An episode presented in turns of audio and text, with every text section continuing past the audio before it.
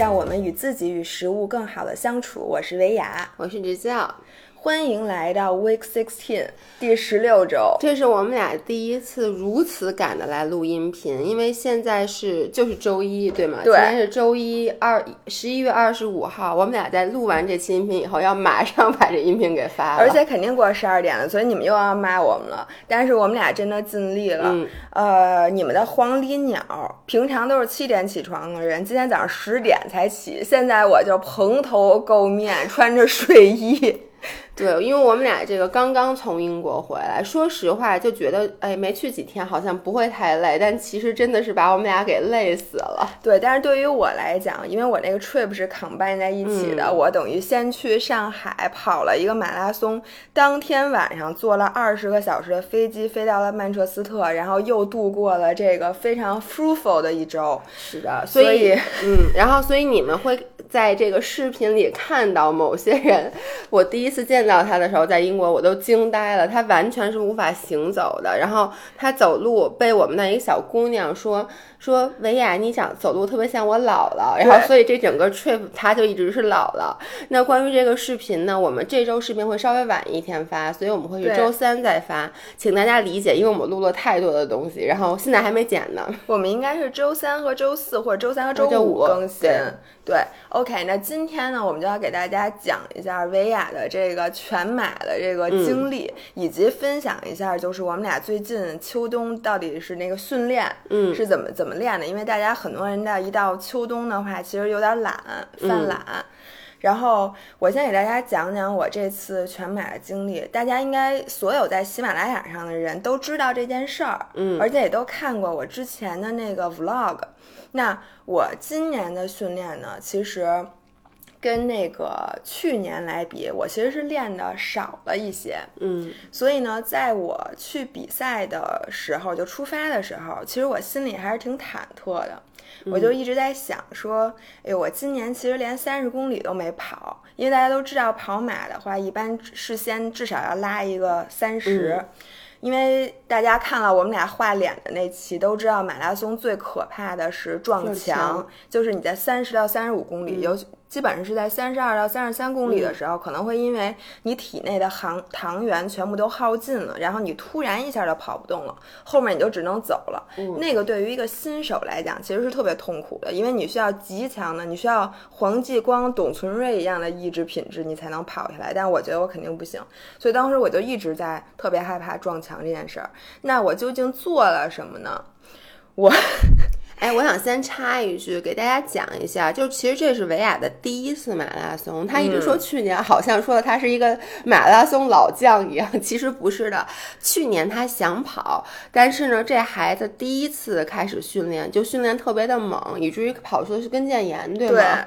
所以他去年没跑成，所以他今年减量了。对对对对，大家应该都知道，我去年一直练到十一月初。当时我的那个教练，因为他太专业了，他给我定那计划呀，我觉得是能执行下来的，肯定能跑一好成绩。嗯，但是呢，大多数新手都会因为训练强度过大就挂了。嗯，然后我就是特别悲惨的一个孩子，我得跟腱炎。一周得了跟腱炎，而且我那个跟腱炎其实是我自己作的，因为我明明最开始疼，刚疼的时候我要歇两天我就好了，但是我问了教练，教练凭他多年的经验跟我说你不用歇，说你还能不能跑？我说能，他说那你就再再接接着接着跑，于是我就听信了他的谗言，我相信他跑可能没事儿，但是我这个跟腱第一次受到这种挫折。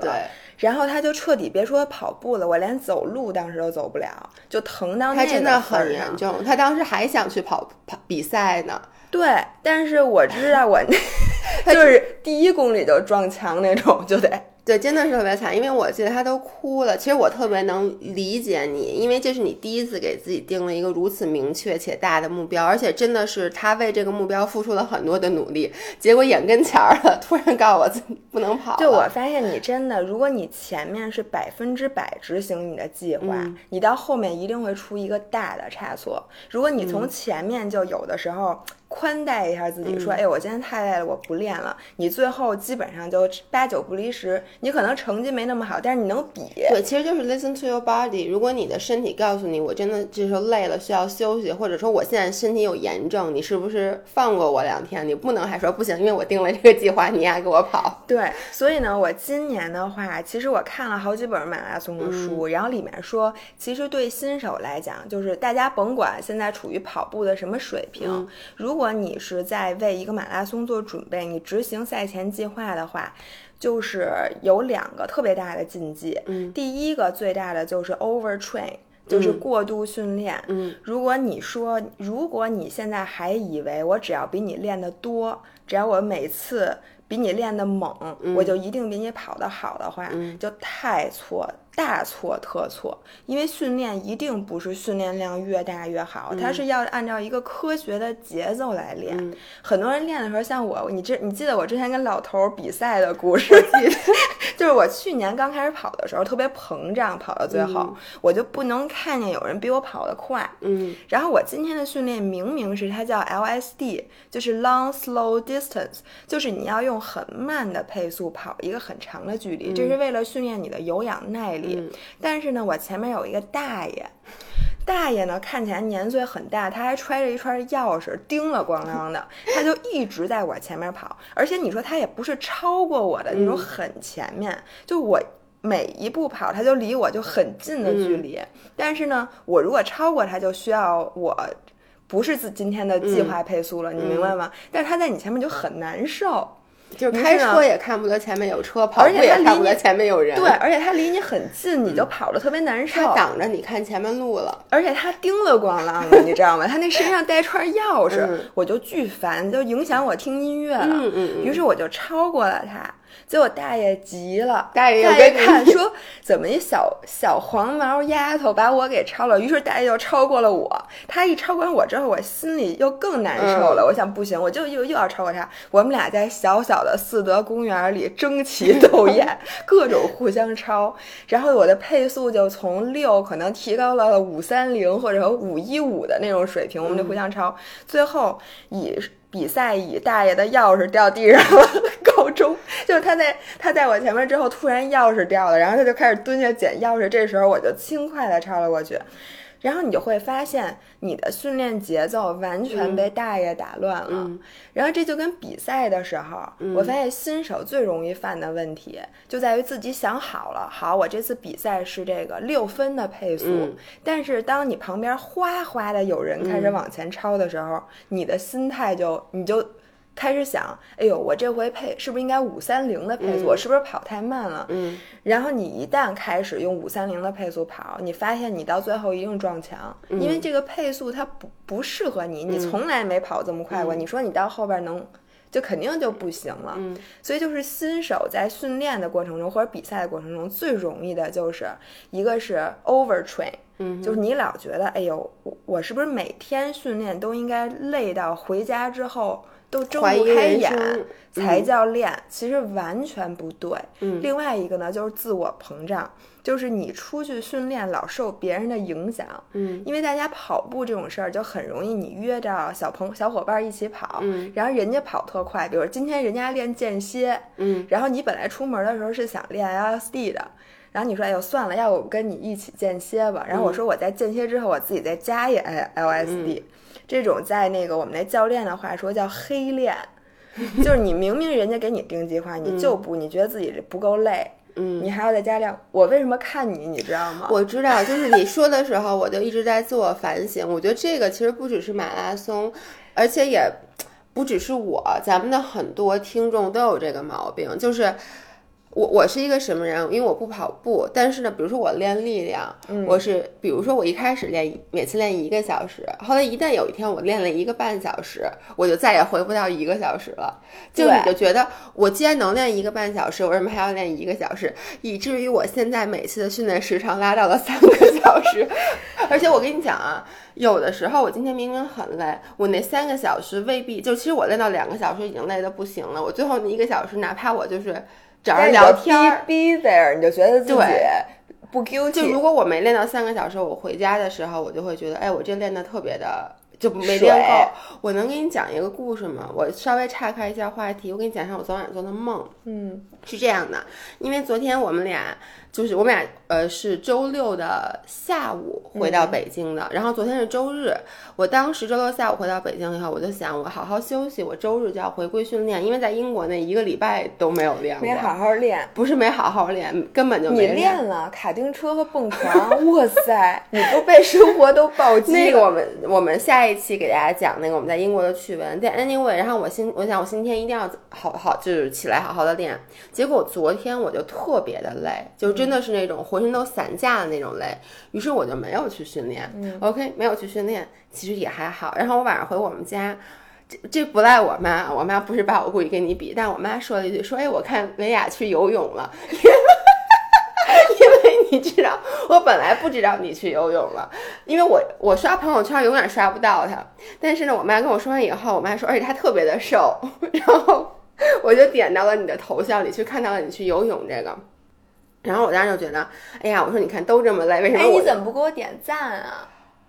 哦，对不起，我现在给你，我就根本没有想到补一个我一会儿给你补一个，我受伤了，你你看到朋友圈竟然不点赞，因为你知道吗？就是我看到你的朋友圈都没有点赞的意识，就是因为我觉得就 How dare you！我只有说实话，我点赞或者一般都是比较不熟，不是不熟，就是没有像咱们这么熟。比如你看，我从来不给张涵点赞，因为张涵不发，发的都是优惠券儿。对，我就这样。然后你听我说，然后我就昨天晚上，有我开飞机，咖啡机又开始，然后昨天晚上我就做了一个梦，我梦见今天早上在来录音频之前，我先去健身房游了一个泳，游完泳以后呢，你这个梦怎么那么会梦？因为我今天早上约了游泳课，对但我并没有去。但我真结果你去了，对，我在梦里面去了。然后我接着这个梦就梦到，然后咱们就开始工作。我本来其实我是一般练，不是一般就是先做力量，然后再游泳嘛。但当时因为没有时间了，我只来得及游了大概半个小时泳。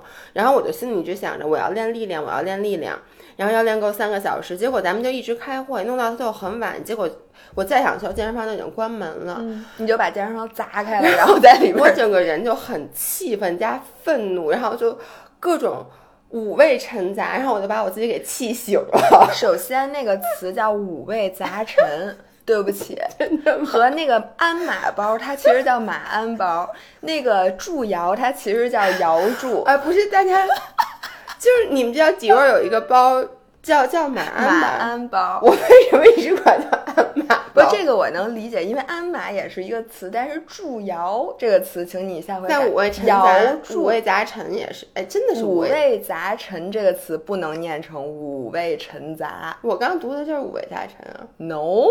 一会儿请你自己 听一遍，OK。嗯，所以我觉得呀，大家一定要记住，就如果你是为了一个目标而训练，比如说你练力量是为了让这个臀增大，或者增大你的力量，或者你是让肌肉生长，嗯那它其实不是你练的越多，越累，它长得越快。对，你要休息。就是如果你没有过叫什么叫 super compensation 叫什么，就是过分补偿。然后，我给大家解释一下这概念，其实就是你不是在训练当中进步的，嗯你是在之后的休息当中进步的。如果你光练不休息，那嗯你白练，真的是白练其。实也不能说是白练，就是说你还是会有肌肉的增长。但是你知道，如果你不让肌肉休息的话，等于说它每次你就不停的在让它没有给它生长的时间，它就可能刚长一点儿，你又把它给对，它，所以就是其实基本上就相当于你白练，就是就是你效率会你百分之五十以上的工作量都是白费的，因为你让它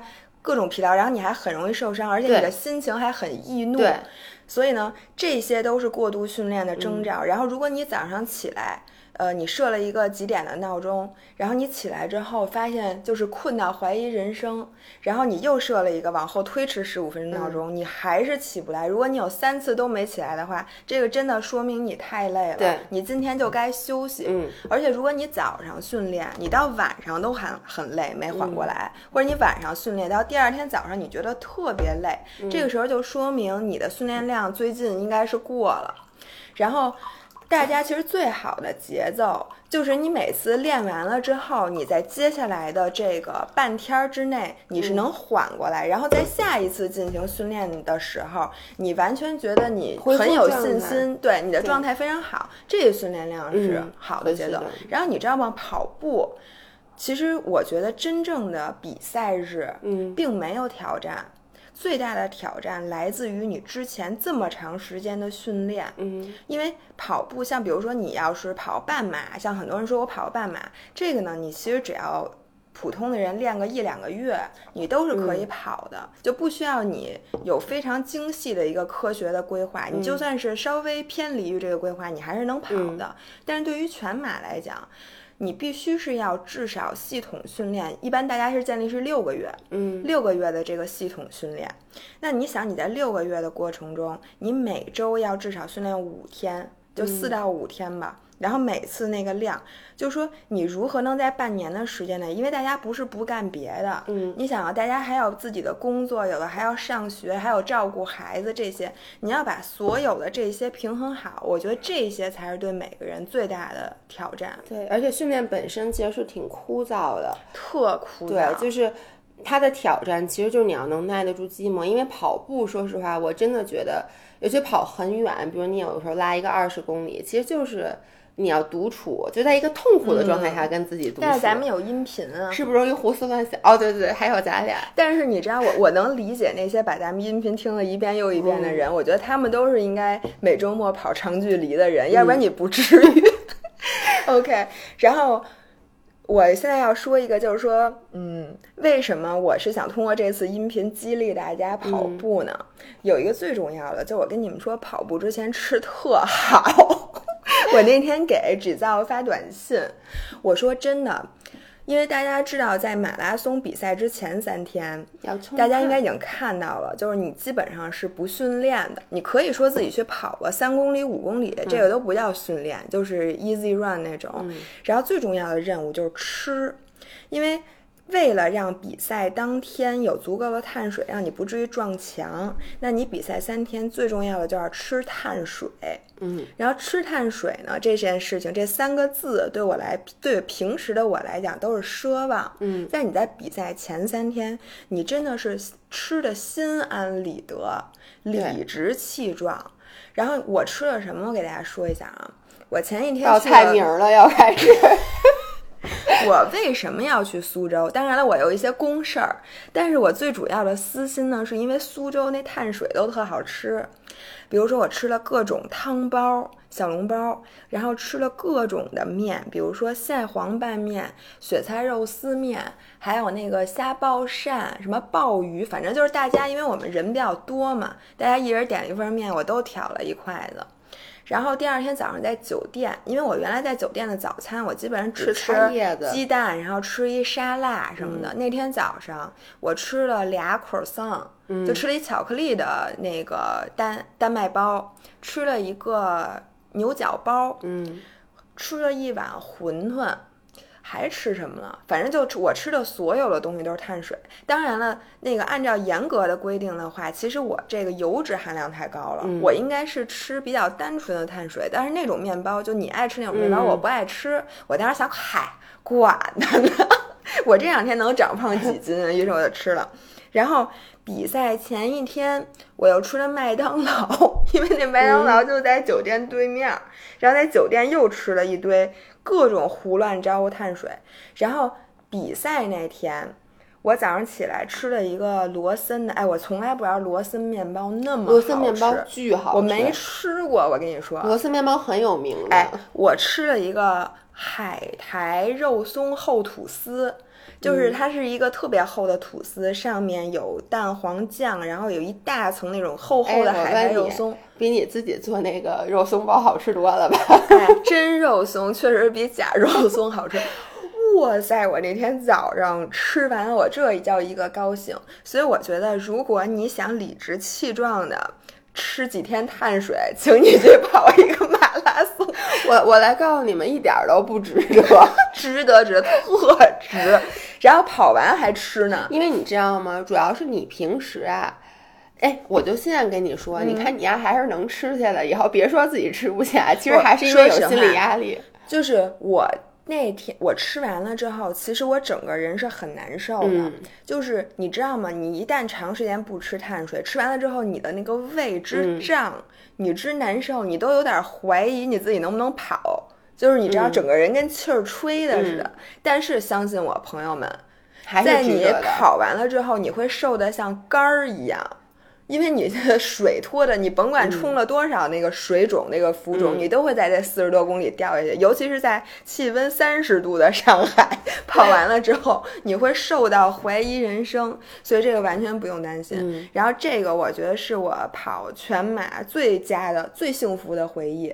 就是赛这不是，这是你整个人人生最幸福的回忆那我小时候不减肥的时候对吃的好，但是你知道他发给我那个的时候，他就跟我说他已经很就是很多年没有就是这么这么心安吃理得，而且这么集中的，一般比如说咱吃牛角包，就这些东西我平时都会吃，但是我不会对这么集中的往里塞，因因为你不做 cheat day，但嗯是坦白讲，即使我做 cheat day，其实你做 cheat day 的时候，你不会这么心安理得。你做 cheat day 的时候，其实你脑子里已经在想啊，这些东西很好吃，但是我明天怎么把它对减下去？就是说我，嗯比如说我我我不会想明天我怎么把它给减，我至少会想，因为我吃这东西，我明天得怎么练。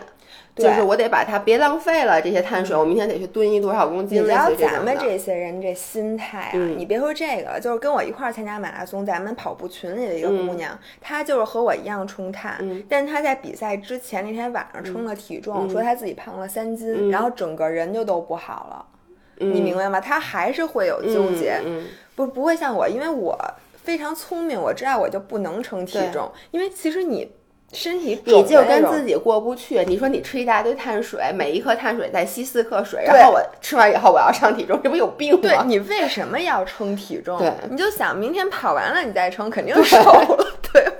实在不行，你再过两天你就别撑。嗯所以呢，他的心态就没有我好，嗯他就一直在想说，哎呦，其实我跑一马拉松也就消耗个两千多卡。啊，这种思想是不对的。这个嗯就是他把吃进去的食物想象成了热量，然后把运动也想象成了热量，他都跟嗯热量划等号了。但这个其实一直是我们之前说的，你吃进来的食物，你要把它想象成帮你提高运动表现的能力能量。对，然后呢，你的运动。其实你也不要把它想象成一个消耗卡路里的，你要想象这是我的目标，这是我的成绩。如果你是想这边，我就想插一个，就是很多人可能原来从来不跑步的，嗯然后现在有点被我说了半年，天天絮絮叨叨的，可能大家有的人就想说，我是不是明年也报一个马拉松？然后我在这里要告诉你们，就以我这次首马的这个经历，你在报名之前一定要想明白你是为什么。嗯，如果你是为了减肥，我建议你就随便跑跑，嗯你千万别报马拉松，因为你别看这四十多公里，就算你之前跑过一个三十，就是这个马拉松比赛前三十公里和后十公里完全是两个比赛。就是嗯前三十公里，就跟你，你比如说，你吃五碗面条和你吃十碗面对条，叫后五碗面条和前五碗面条，这它不是一个跟 game。cheat day 似的，好多说说，哎，三千五千卡怎么不能吃？就是是这样的，你吃五千卡和你吃八千卡，最后那三千卡有着本质的就区别。说最后三千，最后一千卡，每一口都是煎熬，就跟你跑马拉松，可能前三十公里都是一样的状态，但最后十公里每一步都是煎对熬。，然后我跟你说，你真的会在你坚持不下来的时候，需要一个很强的动力支持你跑完，要不然的话，你肯定会，因为当你发现旁边的人都开始走的时候，其实你也倾向于走，因为走路可比跑步舒我服跟你们说，太多你。们看这回照片了吗？因为我我后来回来我就跟他说，我说怎么所有的照片里都只有你一个人在跑，旁边所有的人都是三五成群在走路。我说你是不是看见摄像头了，开始跑两步，然后摄像头一没了，就开始跟大家一起溜达。反正就因为今年的那个上马，如果你们关注的话，会知道这件是史上最热的一次，嗯好多的顶尖选手都因为太热，他发挥不出比赛成绩，他就退赛退赛了。然后热。对人有什么影响呢？就是你的身体会拿出一部分电能来开空调，等于、嗯，就是太冷太热，你都会需要开空调，于是你心率就一直很高，于是你就基本上到最后就跑不动，而且喘不过来气儿的感觉。对，然后就靠冰块来续命。所以今年撞墙的人格外的多，从二十多公里开始就大家纷纷开始下来走。然后那会儿呢，就是如果你是因为减肥或者因为一个很外在的原因，你那会儿肯定就开始走了。嗯，在我看来，如果你走完的比赛，对我来讲，它就不算是一个很成功的比赛。你只能说是我的意志品质很坚强，但是我就觉得你这个，反正对我来讲，它不算一个完美的比赛。然后，如果想让你真正坚持下来的，它肯定是一个内因。嗯，就是说，你从最开始，如果你现在非常说，我特别想去参加这个比赛，不是因为别人怂恿，不是因为跟别人打赌，不是因为减肥，不是因为我看谁谁谁跑步了，我也要跑。一定，他那个你最开始那个原因不能是因为这些。嗯，那我现在想跟大家分享一下一个我也是昨天听人总结，我觉得说特别对的原因，就是跑步是一个世间少有的很公平的运动。嗯，就你甭管你有没有天赋，只要你有腿，对，就是这个天赋在你的跑步这项运动里占的比重非常非常非常小，可能小于百分之十。当然了，我比的不是说你跟那个基普乔格比，嗯因为咱们普通人，咱们在马拉松比赛追求的是和自己比，咱们不追求说破世界纪录，嗯就跟这是一个所有的人都可以站在起它的技跑线上。巧性比较低。技巧性非常的低，那跑得好，跑得不好，基本上只取决于你的训练量。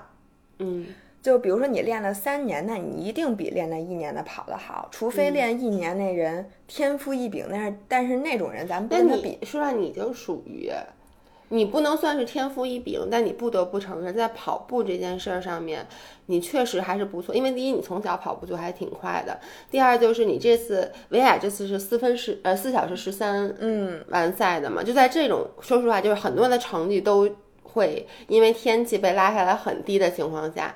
我看很多人都在说，说第一次跑能跑成这样很不容易，因为很多人练了三年可能都跑不了。我跟你说，但是我练三十年我都跑不了但真这。我觉得不是，我觉得主要是你能不能 stick to your plan。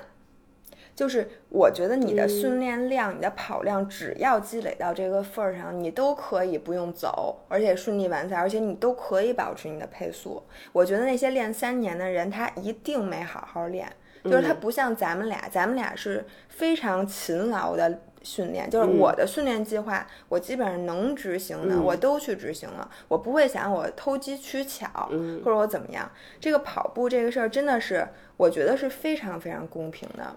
对我，我倒是必须承认，因为跑步的确是我能想象到所有运动当中技巧性最低的，技巧性最低、最普罗大众都能练的。上至八十岁老奶奶，下至小孩，你只要有腿，你迈开腿，其实就叫跑步嘛，对不对因？为跑步其实是人的天性，人天生其实会跑步。对，但是你你还是那句话，我就老不明白为什么会有人想跑步，就是现在后面有没有狮子追你？Why？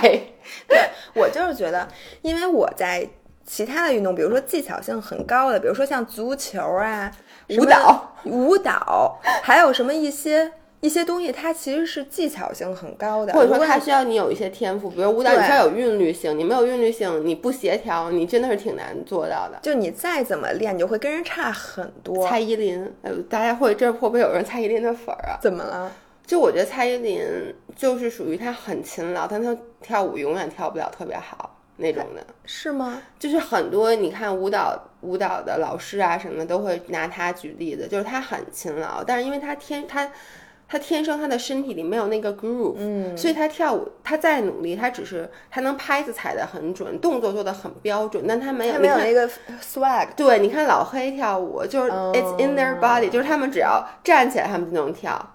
我好羡慕他们。对我还有就是音乐天赋特别好的人，就是我，我小时候学那么长时间的琴，但是呢，我觉得我就没有那个音乐天赋。嗯，我觉得这很多创作型的这种东西，就是还有很多运动，就我觉得球类的很多运动都嗯需要你天生手眼协调能力特别好，或者反应敏捷，或者嗯你就是技巧性。我妈就是一个技巧性的运动，她都掌握特好，但是她没体力。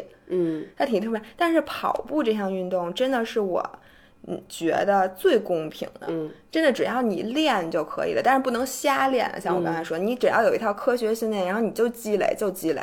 只要你年头越长，你肯定跑得越好。而且我觉得跑步这个东西，它好在的是它起点很低，对，就是其很多其他的运动，其实说实话啊，你刚跟我说完以后，我就想跟你说，很多运动都是只要你肯花功夫。嗯，其实都是一样的，都是公平的。比如像滑雪，很多人都说你觉得滑雪难，是因为你一共才滑过几次。但是所有滑雪滑得好的人，就是我们当时一起开始滑雪的人，现在其他人都已经滑很好了。就是当时明明一开始第一节课还没有我学得好的人，就是可能第一次去滑雪都没有站起来的人，但是他们因为每年冬天都去滑很多次，他们现在就能各种飞包啊什么的。然后他们就跟我说，其实像滑雪就是一个。就是一个时间时间积累，你滑的次数多了，你说你滑了十公里，我滑了一百公里，那我肯定比你滑的好。但是它有一个问题，它的起点比较高。第一，你这儿得有雪；第二，滑雪很贵的，你要能买得起装备。而且你不是每天都能练的。对，第三就是那个东西，就是你消耗的很多。我一去得去一天，我不能说我今天拿出一个小时去练练滑雪吧。所以很多像类似于这样的运动，它虽然说我觉得运动 in general 基本都是公平的，就对于普罗大众来讲，你不跟说我跟运动嗯很很好的人比，就包括健身，我们一直也说是一个很公平的。你肯花时间，你肯去练，肯去好好的去计划你的饮食，你的身材一定会越变越好，你不可能越变越差。嗯，但问题就是这些东西它的起点都没有跑步低，跑步是我出了门就能跑，所以对于很多可能说我这条件不足以让我去滑雪，或者不足以让我去冲浪，或者可能说健身房，我们这都没有一个特别好的健身房。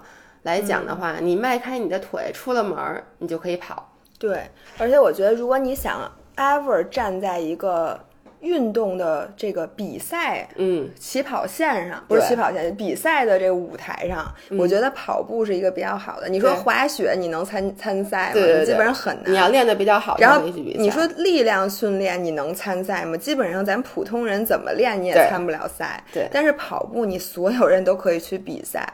所以呢，我这里面想说，下一步就是和跑步一样，其实门槛很低，勤能补拙，不需要天赋的，就是铁人三项。因为呢，它铁人三项大家有些人可能不知道，就是游泳再加上自行车再加上跑步，嗯，然后最大的这个叫一个大铁，就是铁人三项呢有两个国际组织，一个是中铁，就是铁协的，就它是跟那个奥运会那一路的，还有一个是叫 Ironman，大家都知道，就是那个被万达买下来那个铁人，这两种它的比赛的距离是不一样的，从冲刺距离就是一个很短的。到一个大铁，就是一个最长的。然后大家都知道，Kona 就是夏威夷的那个大铁，是全世界人这个铁三人的圣地。大家不知道，我就不知道哦。就好像波士顿马拉松对于马拉松爱好者一样，它是一个这个圣地。那大铁的距离，如果我没记错的话，因为我昨天把那所有距离看一遍，我现在有点晕，因为它一共有六套距离，好像是。呃，游泳是一点九公里，自行车是一百八十公里，跑步是一个全马。就是说这三项运动，去去去，不，这是我的终极目的。但我明天、明年肯定不可能比这。就是说，你看到这个距离，而且它是接连不断的，比它的关门时间加在一起，反正二十个小时还是怎么的，反正基本上所有人应该比十五个小时至少。就是从早上天不亮，就是漆黑的时候，你开始游泳，而且是在海里，就是漆黑的海水里游。对，它是公开水域，基本都是海里。哇塞，我觉得河里还能，海里面可太难游了。就是夜里，你想，而且特冷，你能想象吗？然后最后骑，最后你当你跑全马的时候，已经是天黑了，就一直比到今天的天黑。大家都是不可想象的这个运动。嗯。但是我我现在看那个铁人三项圣经，还有很多铁三的爱好者都说，这个和跑步其实是一样的，就是你看这个目标遥不可及，你觉得参加的人都一定是。不是现实生活中生活的人，但他们就是普通人。说这三项东西，只要你练，你都能比赛。嗯，就这个东西，我听完了之后，我眼泪都快流出来，我觉得特别激动。嗯，就是说，你觉得一个，就是现在这个世界上很少有一个你觉得遥不可及的梦想，但是其实所有人都告诉你，只要你练就能实现，因为大多数的事情都不是这样的。比如说，我今天早上看了一个北京二点二亿的豪宅，什么着火了，然后大家就翻出来那里边的照片儿。这个你知道，你甭管有多努力，你都住不上这房子，对吧？大多数事情都是这样的，你再羡慕人家，你都达不到。但这种事情是说你羡慕，但是你真的有可能能达到，但是大多数可能你还是不会去比，因为你不能像人家练，人家一说一周这个玩意儿，这个要练二十个小时。就，你想，你每天得练三个三个小时，因为你想，你练三同时练仨运动，对，反正就是很非常。但是，就说你真的如果能坚持下来的话，你就可以去比赛的。你大不了就是比人家慢点儿。所以我为什么想说接下来一步，我想比一个铁三呢？就是因为我觉得它是所有的人。就是再没有天赋的人，就再普通的人都能接近的一个运动。你陷入了深深的是我我完全的不同意，因为我觉得，就是第一啊，我先说一下体力。呃，我觉得如果跑步有一点九公里，你跟我说游泳，我觉得 OK 可以。你说跑步去全马，我想那就往死里游，往死里跑应该也行。骑自行车一百四十公里，一百八。还有，我觉得可能也能骑下来。你说把这三项你给我单独拿出来，我觉得都可以完成。但是你你说从早上起来开始游泳，一直到跑完，就是然后骑一百八十公里的自行车，这个事情你就要分解你的目标。如果你单项都能完赛，那你基本上就可以朝这不是你现在觉得不可能的事情，你好好练完都可以。因为我觉得我的身体可能会吃不消。就是你有没有这种经历？就比如说，你今天一天，你觉得已经累到死，绝对不可能再干、再迈出一步，或者再干嘛一件事儿。这时候突然来了一特着急的事儿，然后你又马不停蹄的去为了这个事儿忙了两个小时，然后等到你觉得哦，我今天总算要结束的时候，又来一件事儿。这件事儿你必须得干。对，exactly，就是这种事儿可以，but why？你明白吗？你看你刚刚说的都是这些事儿，能想外面来的，就是。它是一个我不得不干的事，OK，我就把它，那我没办法，OK，我把它干了。但是铁三这件事儿是我自己把我自己放在那个 position，我觉得就至于我，我肯定不会去做的，因为它对我不光是身体的压力，精神的压力也很大。我想到它，我就又又睡不着觉了。我就想说，这里面其实就是两种不同的人。你看，我是一个必须要有目标，就是目标会让我极为兴奋。就比如说我这次比完。马拉松，说实话，你让我明年说你再提高成绩，因为我的成绩其实，比如说我可以去为波马去努力，比如说是三一五也好，三二零也好，就是我可以继续再练一年这个马拉松。但这件事儿就不会让我再这么兴奋了，因为你要再重复一遍你今年的训练。我我这个人我真的不是特别喜欢。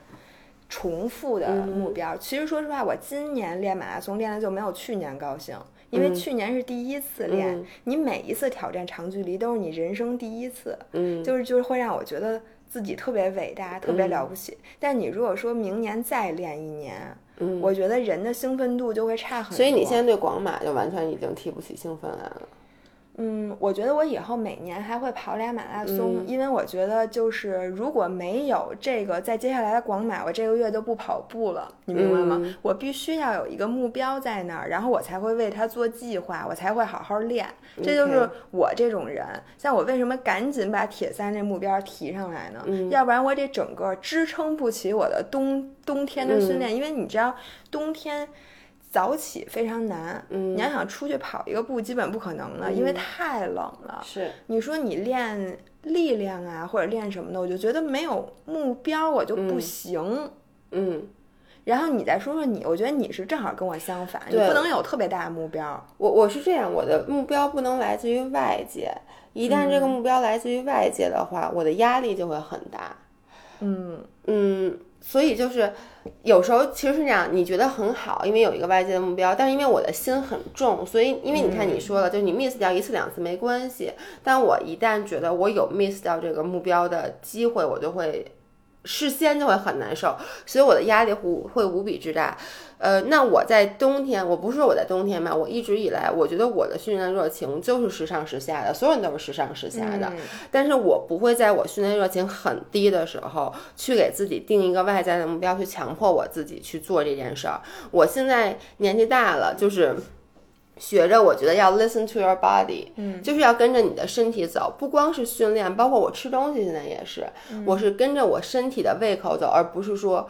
呃，比如说我最近这段时间胃口很好，但我不想长胖，我就给自己定一个目标，说，哎，我一定不能长胖，或者说我要是你的话，恨不得给自己报一比基尼比赛，为了让自己不长胖。哎，我跟你说，我就是这样的人，我现在都想好，我明年如果铁三是 OK，我后年就要参加比基尼。对，就是你，因为我不能没有新鲜的目标。对，你需要让自己。但是我觉得对于我来说，我更多的是。让我身体更加舒服。比如说，举一个例子，我不是那个十一的时候胖了六斤吗？然后我回来以后，维亚一直每天都在问我说：“哎，你现在瘦了吗？你现在瘦了吗？”就尤其是到后期，他说：“你称没称体重？”我 literally 回来以后可能。称过两次体重，在过去的一个多月里面，真进步。对于原来一天称多少次体重，三四次，尿完尿都要上去称体重的人，是为什么呢？因为我发现，我如果不称体重的话，我心理压力会小很多。然后呢，我也没有说为了去减去这个体重，我就玩命的去训练。因为当时我爸不是还出了那个事儿，我其实训练量那段时间也没有那么大，然后我也没有说。我因为这个我要吃的很少，但是就因为这样，我反而慢慢的就恢复了我正常的饮食，恢复了我正常的训练。然后我是在我就咱们去英国之前那天，我称了一下体重，发现我又是六十三，就已经完全减掉了之前长胖的那一些。我觉得这种什么感觉？我感觉我没费劲。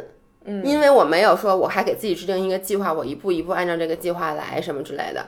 我就是想，OK，我前段时间吃的比较多，那这段时间我想我是不是吃的健康一点？就然后呢，我干了一件事，我把 cheat day 给减去了。嗯，就在过去那个一个多月里，我没有做像之前那种 cheat day，是因为我知道。Cheat day，其实我一直想跟大家说，如果你在减脂期的话，我们不建议大家去做 cheat day。cheat day 其实是帮助你去维持一个正常的饮食，说能让你周一到周五吃的更加健康，是一个帮你增加 variety。帮你去平衡的一件事儿。我想说，就是不是我们不建议大家放 cheat day，是说你不要为了吃对为了 cheat day，如果因为你是为了心态的稳定而做 cheat day，而不是说 cheat day 是一定要的。对对对。我每周如果没有 cheat day，我就减不下肥。对。这点真不是，因为你吃完所有的人 cheat day 都会长胖。就是很多人会会说，就是说你 cheat day 多吃的那些热量到底是怎么消耗的？其实我之前专门做过一期，就首先你当天吃进来的时候。你因为吃了很多的东西，你的食物热消耗就会比平时要高很多，你能消耗掉一部分。而吃完以后，你的 NEAT，你整个人会更多的发抖，你的体温会升高，这些都会帮助你去减掉一部分。但是，比如说啊，如果我吃一个，我去那次我算完以后，我吃一个六千多卡的 cheat day，那我最后可能还余下一千卡左右，这个就是多吃的。那我就在接下来几天内，我可能就是每天少吃一点。怎么会才余一千卡多吃的？差不多，因为你还加上。你那个，它其实加上你的那个新陈代谢什么都会增高，其实没有你想的那么多，就是，但这是 one day 六千卡，因为我平时就是我平时加上训练什么之类的，我一天也能消耗两千五到三千卡。就我平时一天是吃两千五，然后你的热消耗增的会增加和身体能会增加两千卡。对，而且因为你增加你的 NEAT，比如那一天我一天就一直在跑嘛，因为在不停。那那那个对，主要是 NEAT 高，对，是 NEAT 高。食物热消耗你不要误导大家，增加不了那么多。嗯，但是反正会比你想象的要多，因为我一开始以为不会有多少。Anyway，就是你增加了这部分热量，如果说你完全不会把它消耗，那你其实是会长在身上的。我们不是说吃的不长胖，但只是说一般你吃的之后，你接下来的一段时间，你又可以很好的去执行你的饮食计划，那你自然而然就把这个给。给给匀开了，其实这主要是为了心态，因为你如果一直控制自己，那接下来你可能引起的就是你一段时间的暴食和自暴自弃。所以为了不让你把这个所有的这个压力锅就在最后一气儿爆发，所以加了 cheat day。当然了，如果你不想 cheat day，不要为了可以不 cheat day 了。好多人就觉得好像必须得 cheat day，不是这样的。像我，因为之前一直都吃的比较多，就在我长胖六斤之后。我的胃口其实就是会稍微回落一点，我就不需要再去 cheat day 了。然后我每天吃的很健康，我也没有很 craving，说我一定要在周末的时候大吃。所以我基本做的就这么几件事儿。因为很多人留言说，让大家继续分享一下他是怎么瘦下来的。我其实就说，第一就把心态放平稳，第二是我觉得我可能是因为开始游泳了，就是这是有了一个些有氧，有了一些，因为我以前是不做有氧的，然后现在因为我们的新的健身房有游泳池，其实它并没有增加我整个的时运动时间，因为我以前练力量可能练，呃。其实我以前练力量能练大概将近，有时候能练将近三个小时，一般是两个多小时。然后我现在就练一个半小时左右的力量，然后呢再游半个小时泳。但你们知道游泳其实很耗费时间，你得换衣服、洗澡什么的。你说完了，大家要去游泳，但是我跟你们说，不是因为游泳，对不是因为游泳有一个变化。对，其实就是你。我对于我来说，我觉得第一它是一个有氧，因为嗯你从来不做有氧；第二就是因为它有一个新的运动，你其实比较兴奋，你就比较愿意去嗯而且坚持它。你的身体其实会 respond to 这些新的变化。对就是比如说很多人问我这个跑步到底减不减肥，就是说你是不是到底因为跑步，然后现在一开始是因为。跑步瘦一，开始是因为跑步，它会有一段时间，因为你原来不怎么跑步，嗯你现在一下子开始跑步了，然后你的身体会瘦那么一点儿。嗯但是其实你问这些常年跑步的人，嗯，跑步不减肥，但是你如果让一个常年跑步的人突然开始去练会儿力量，嗯他肯定会会瘦。对，或者他会他他的身体不是你的身体不一定会瘦，他的身体会有一个明显的变化。就是在这个时候，其实你比如说你一开始跑步或者一开始游泳的时候，你的身体一定会消耗更多的热量。对我现在去游泳，肯定就没有我刚开始游泳的时候消耗的热量多。这个变化不会一直有。对当然了，你也不能期望你做任何运动就一直瘦瘦瘦瘦到皮因包骨。为其实我们都说这叫 beginner's luck。对于你对增肌，不就我们练力量，我们一直说，在一开始你练的时候，你是有可能既减脂又增肌嗯的，就是叫做改变你的 body composition。但一旦你对这个身体、对于这个力量训练适应以后，你就必须要做出一个明确的选择：我到底要减脂还要增肌？你不可能两样都得。对，然后这点我就还想回到这个训练目标上。你看，就是如果你是因为减肥开始，比如游泳，嗯，就是听完 g i z e 说你决定开始游泳了，或者你听完我们说你开始力量训练了，如果你的原因只是因为外边，嗯，那你会很快就没有热情。对因为你看，比如说你刚开始游泳，你可能真的瘦了三斤，嗯，但是你会发现，你每天甭管再怎么增加距离，再怎么什么，你就不会再瘦下去了。因为你的身体不会一直这样对，你的而且身体不会一直我跟你们说一下，游完泳以后特别特别饿。对，这大家应该从小就知道。我每次小时候游泳都得带饼干，要不回不了吃家热。狗就是游对，而且就是游完泳之后那种饿饿是是掏心 掏肺的饿。对，大家这个应该我觉得小时候游过泳的都知道，就是说你不要指望通过这项运动它带给你的仅仅有减肥，一旦你发现这玩意儿不减肥了，你就不练了。嗯，你还是要找一个内因，比如说你确实喜欢游泳，像直到他确实嗯喜欢，而且他游得好，他在游泳的时候他觉得比跑步要对 enjoy 太多了，对对对而且他现在可以听歌了，你只是不能唱歌。我跑步也不能唱歌，我连嘴都张不开。对，这个我觉得是好原因。像我也现在开始游泳，因为我游泳很差，嗯然后我现在我们俩的目的是要练铁三。要练铁三，对，因为我铁三，如果你不会自由泳的话，你是比不了赛的。你在蛙泳你会在后海台，里是没法游蛙泳这件事儿，你知道吗？为什么呀？因为蛙泳那个水很容易被啊，对，反正你会呛水，你会喝很多很多水，然后你就沉底儿了。而且我的教练说，我的身材现在这个瘦体重太多，嗯，说我就是对漂浮力很，很就跟黑人游泳，他对我的形容就是黑人游泳。所以说我我昨天练那个打打水，嗯最开始我身体很紧张，嗯就很紧的时候往下沉。我的后面那个半截身子是斜着的然后后来我现在 放松一点之嗯后才飘上来。他就说我不是那么容易飘的人，嗯，因为你 是你也有按理说应该不，但我体脂比你高。我觉得你是不紧张，我可能最开始是有点嗯所以我昨天就是你如果有一个这样的目的，哎，你发现没有？我们俩的目标完全是不一样的。他是因为外因，就是因为他要比铁三，所以他要开始练游泳。嗯然后我是因为我现在选择运动都是因为我自己要喜欢，包括就练柔术也是。我之前说嗯了，就是我后来想了一下，我为什么要练，是因为我很 enjoy 这种对抗的过程，但我不 enjoy 的是在比比赛赛之下的压力，所以那我就不去了。所以大家也是，就不要说因为哎维亚报了铁三，我也要去报铁三。很多人都这样，我以前就是这样一个人，就是你干嘛我就要干嘛，然后你跑步了我也得开始跑步，然后。其实咱俩基本上很多运动都这样，比如一开始我练钢管舞，你就跟着我一起练；后来你开始举铁，我又跟着你一起举铁。然后其实到最后你就会发现，你不喜欢那个，你就是坚持不下来，对对不对？就比如练钢管，然后因为你就是怕疼，我当时就是使劲的，我当时是带带着维亚一起去，然后。他一开始以为他会喜欢，因为那是一个漂亮的运动，但是后来发现他有一个最大的问题，他不能忍疼。对，如果我今天的脚背已经磨青了，我第二天我一粘那个管儿，我就发出杀猪一样的叫声，我根本不可能再继续去了。但这个痛苦是我可以忍的，所以 surprisingly，对 surprisingly，所以就是我带他去做一些他不喜欢的运动，他即使一开始去了，他也坚持不下来。对，除非你给自己报一个钢管舞比赛。不不 那我不会去报的。所以我们就是希望大家，其实从，因为我相信人不外乎就大概就这两种，一种人是需要外因驱动，一种人是需要内因驱动的。那你就是找一个最适合自己的。然后这样子，你冬天就不会觉得那么难熬。但是我想说，这个外因也不是真是外因。如果你并不想，你从内心不渴望这个比赛，或者你不渴望成功，或者你现在就无法想象你去参加那比赛，我建议你还是别报。其实你知道我在想一件什么事儿吗？就你刚才说，大家不要把一开始就说把减肥定成一个目标。嗯。但是不可否认的是，百分之九十九的女生开始运动都是因为这个。咱们两个也是，咱们最开始的时候就是，对，但你要迅速的去找到。你要是把外因逐渐的转化成内因，否则的话你是坚持不下来的。比如说一开始我们两个去练钢管，其实都是想减肥。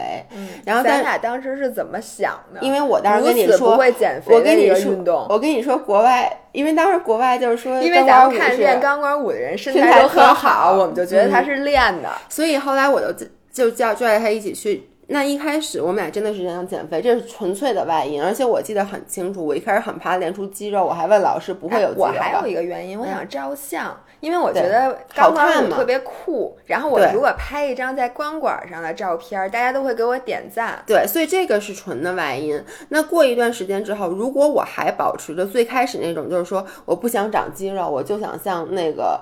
就是像纸片人一样瘦，那我是不可能坚持下来这个运动的。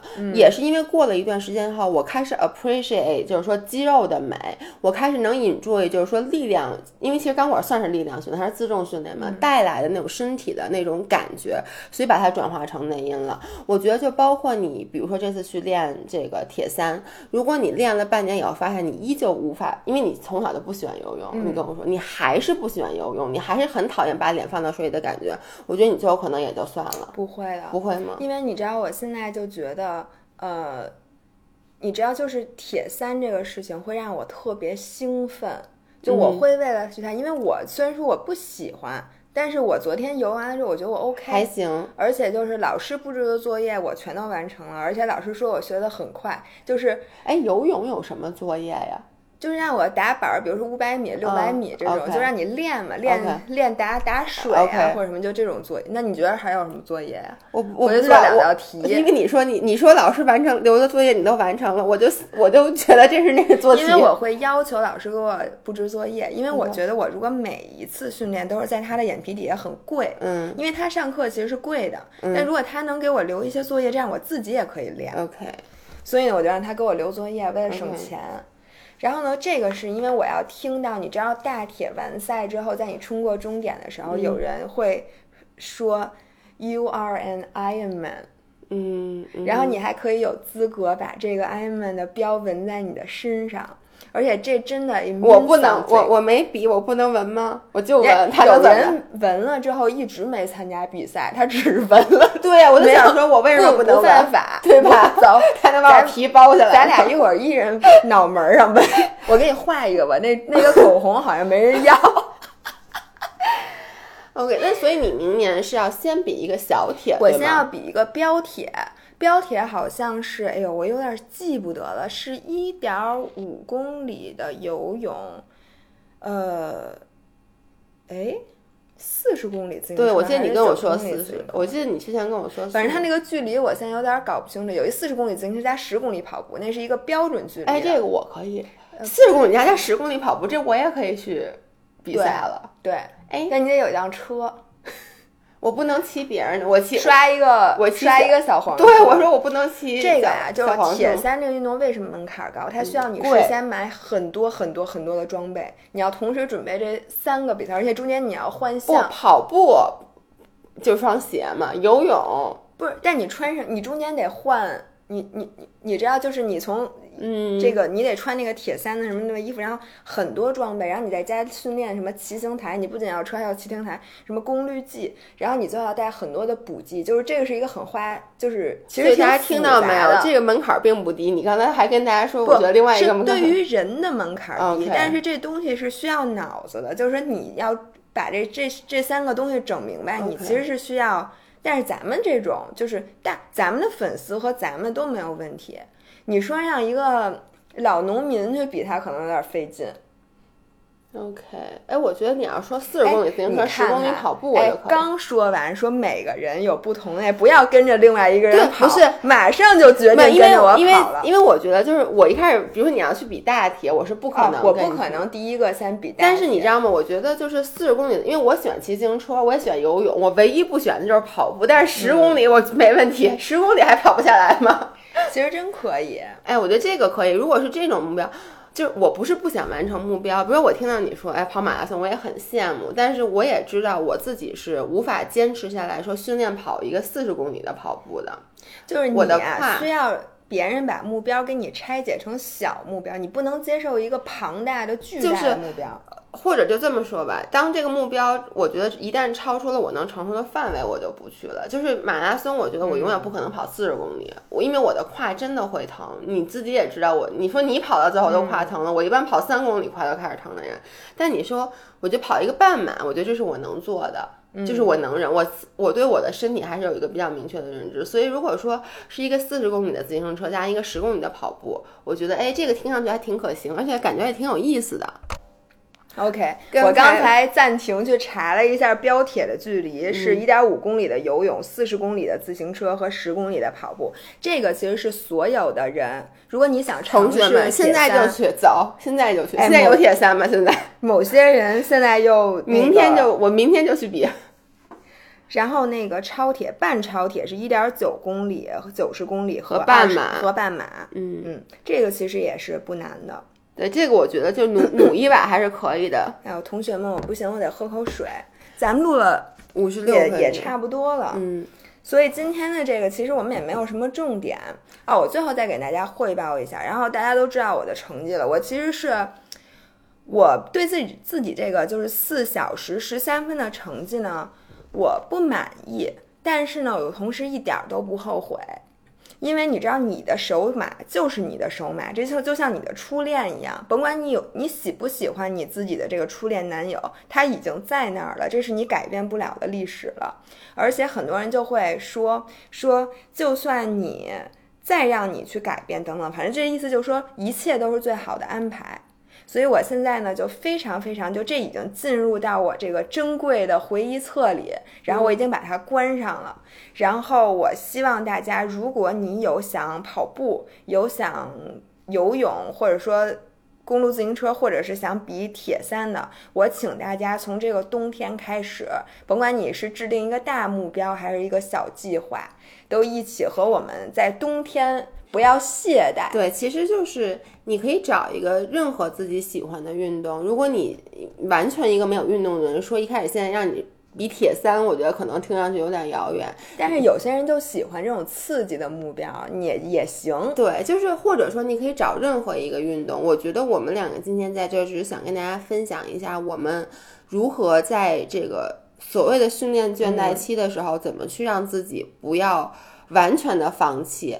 那如果说你说我我可能不太想去做这个，你找一点自己别的喜欢的运动，比如说像跳舞。如果说你本身是一个有韵力感的人，那我觉得你别干别的，就去千万跳。别浪费。对，就去跳舞。我们俩为什么不跳舞？也不是我们俩自己选择不跳舞，是我们的老师选择不让我们跳舞。我们老师看到我们俩就皱眉。对，所以就是找到任何一个事儿，呃，最后运动其实是你生活的一部分，所以它不应该给你带来的是压力或者困扰。如果你觉得这做任何一件事儿，它让你的生活状态还不如以前，或者说让你嗯每次一想到这个事儿就特揪心，觉得哎呦我怎么又得干这事儿，那它就不是一个适合你的运动。这个我不能同意更多，因为我们俩其实都经过这个阶段。当这个运动已经变成了一种负担和你焦虑的源泉的时候，你就应该考虑你是不是应该改变一个对，就跟当时，因为我说实话，我不喜欢举特别大重量的铁片儿，嗯就是之前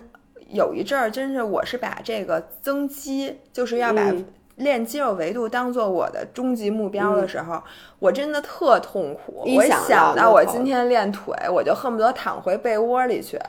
但是自从我决定我以后要不还是做个耐力运动员吧，嗯就是肌肉我也练，但是我不把那个肌肉长多大作为我的目标之后，嗯我现在你看我练的倍儿高兴。对，我就每个人他就真的是有你不擅长或者你不喜欢的这个对。这一方面，对对。像你就可能你就喜欢，比如说硬拉拉，特别喜欢我喜欢力量训练带来的那种那种酸爽，所以我想到我不会不想去，但是你你要让我跑步我就拉稀，对一想到跑步我就拉稀，所以就是说，真的每个人人和人他差距真的很大很大。嗯对，所以你不要去强迫自己，还是那句话，因为谁谁谁干了某一件事儿，然后就去做那个让你一想到就特别难受的运动，这样子我觉得你一定坚持不下来。一定、嗯好。那今天我们就说到这儿，然后下一期就是周三你们会听到的这一期，我们会录一些我们俩在英国的趣事，嗯看看 Dag 是如何被生活暴击的。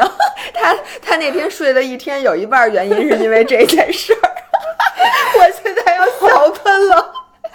OK 朋友们，那今天就这样，周三见你们听到的是一期新鲜出炉。OK，我们现在马上要把它上传了，拜拜拜拜。Does that mean you didn't